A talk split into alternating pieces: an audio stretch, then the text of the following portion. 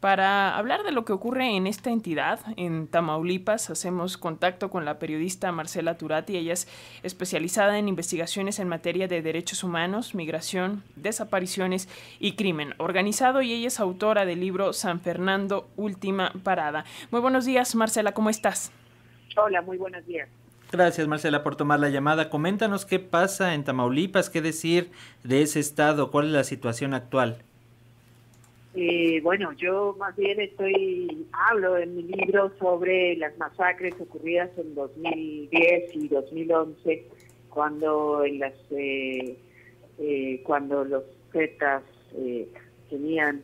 tomado San Fernando y junto con policías municipales paraban los autobuses para ir bajando a los pasajeros y y matar a muchos de ellos. También tenían de rehén al, municipio de San Fernando y sus alrededores. ¿Y qué pasó con esas fosas eh, cuando ya? Eh, ¿Qué pasa con esas fosas cuando son descubiertas? Y ahora, que todavía 12 años, pues no hay justicia y no hay ninguna persona sentenciada por ese caso. Eh, sí, porque bueno, además de esta situación eh, ocurrida eh, en Camargo están estos otros casos, esto que tú investigaste, lo que relatas en este libro San Fernando, Última Parada, ese libro que se acaba de publicar hace exactamente un mes, si no me falla el dato, pero quisieras contarnos un poco más justo en torno a, a este material, a esto que tú investigaste, que pudiera parecer un libro pues tal cual de terror, pero que en realidad es lo que está sucediendo. Sí, ese es, eso es lo que me sorprende cuando lo sacamos, ¿no? Una, seguir viendo en las noticias, tantas noticias, este, igual, sobre migrantes, este, desaparecidos, desapariciones, eh, la frontera tomada, todavía grupos peleándose por estas fronteras invisibles, donde uno y donde otro, y cómo donde otro puede operar, cómo la pues la gente se queda en medio, ¿no? Son las víctimas siempre, la población que vive ahí y los migrantes siguen siendo, eh, siguen viéndose como mercancías, ¿no? Eh, sobre a, la cual sacar dinero, sea pagando extorsión o mandando mensajes entre unos y otros, eh, pues usando migrantes, masacrándolos, poniendo sus cuerpos,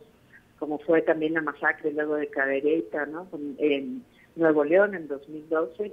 eh, que también era aparentemente fueron de Tamaulipas, los tiraron en Nuevo León, en Cadereyta, y pues el mensaje era los cuerpos de los migrantes, antes los 72 migrantes asesinados justamente en San Fernando, eh, y bueno, así sí, sigue eh, siguen pagándoles quien, pagando quienes pasan por esas rutas que están con ciudades que están con constantemente en disputa ¿no? por estos grupos criminales. Justamente, justamente Marcela, en este sentido eh, se habla inmediatamente de la cuestión del crimen organizado, los cárteles de las drogas, pero ¿qué pasa justo con estas complicidades? ¿Por qué para que crímenes así sucedan y permanezcan relativamente ocultos también tiene que haber parte de complicidad con las autoridades? ¿Hasta dónde llegan estas investigaciones hacia ellos? Sí, Justamente el libro se llama San Fernando Última Parada y el subtítulo es Viaje al Crimen Autorizado, porque en 12 años de investigación que he seguido estos casos, donde por una parte sigo eh, la parte de las fosas, de cómo vivía sometida la población de San Fernando, en una segunda parte cuento también la siguiente tragedia alrededor de esas fosas, es cuando llegan la PGR y la Procuraduría Estatal y lo que hacen y que siguen haciendo muchas procuradurías y también la federal, es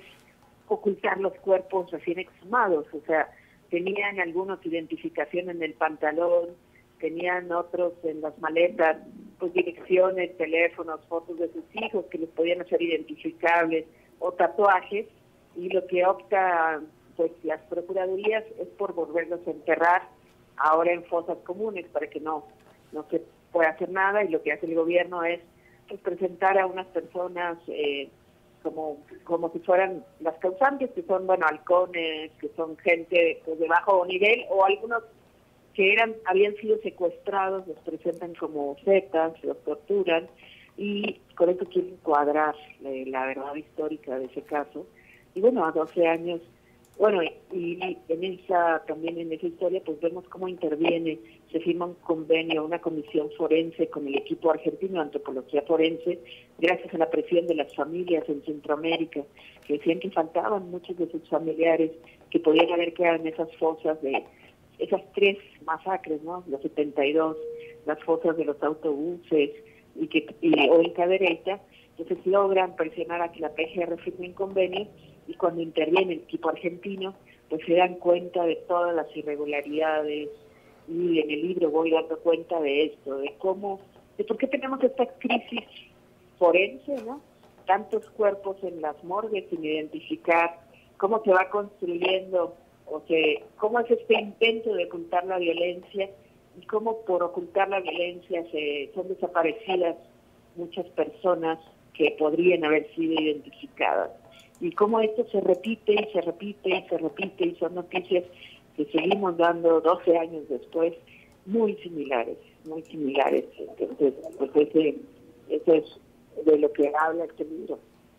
E, este es un claro ejemplo, Marcela, de, de, que el periodismo tiene que ir más allá de solamente reportar el hecho, ¿no? Y, y yo te preguntaría en ese sentido justo, ¿cómo hacer periodismo en estas condiciones eh, eh, en las que pues las propias comunidades se pueden eh, preguntar, y tú lo dices en, el prólogo del libro, que incluso reprochan que, los periodistas no estén ahí cuando estas comunidades están pidiendo ayuda, están pidiendo atención, pero la realidad es que es muy difícil hacerlo en, en este entorno de desapariciones, de asesinatos, eh, como el, como sucede en Tamaulipas y como ocurrió en San Fernando en 2011, pero pues tú lo acabas de decir, 12 años después la situación sigue siendo muy similar. ¿Cómo hacer buen periodismo en estas condiciones, Marcela? Eh, sí. allá en Tamaulipas lo que encontré pues es que la gente no podía, porque tenían la pistola en la cabeza, los periodistas locales han sufrido mucho es una generación en Tamaulipas, yo de periodistas torturados,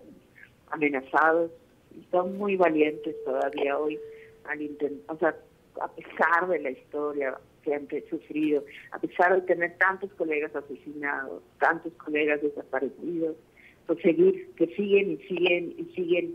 ellos dándole información de lo que pueden, de lo que les permiten. Eh, quizás las condiciones han cambiado un poco. Lo que no ha cambiado, bueno, que decía es, no hay ninguna persona sentenciada hasta este momento por ninguno de los masacres de las fosas, eh, que eso es una mala señal, es una invitación a seguir, pues, o sea, que no habrá nunca culpables, ¿no? A que uno tiene garantizada la impunidad y entre los encarcelados no hay ninguna, pues no hay ningún funcionario público, funcionario público. Lo que vemos es que solo algunas personas que pues son presentadas como ciertas, ninguno por las masacres. Eh, algunos de ellos fueron estos pasajeros de autobuses, recién bajados de autobuses, eh, que están injustamente en la cárcel. Y también, pues hubo ahí muchas complicidades, hubo un crimen autorizado, como digo yo en el subtítulo, ahí todo el mundo eh, se hizo como que no vio, todas las autoridades que entrevisté sobre ese tema decían que no les tocaba. Y entonces de todos los niveles, y eso trato de reflejar en el libro, pues cómo esto opera y cómo todas las autoridades dicen,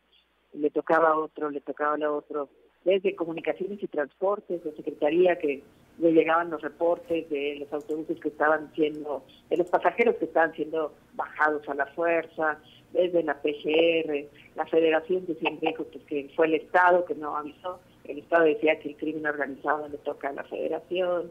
el presidente municipal dijo que nadie puso denuncias y así es un pues es una cadena donde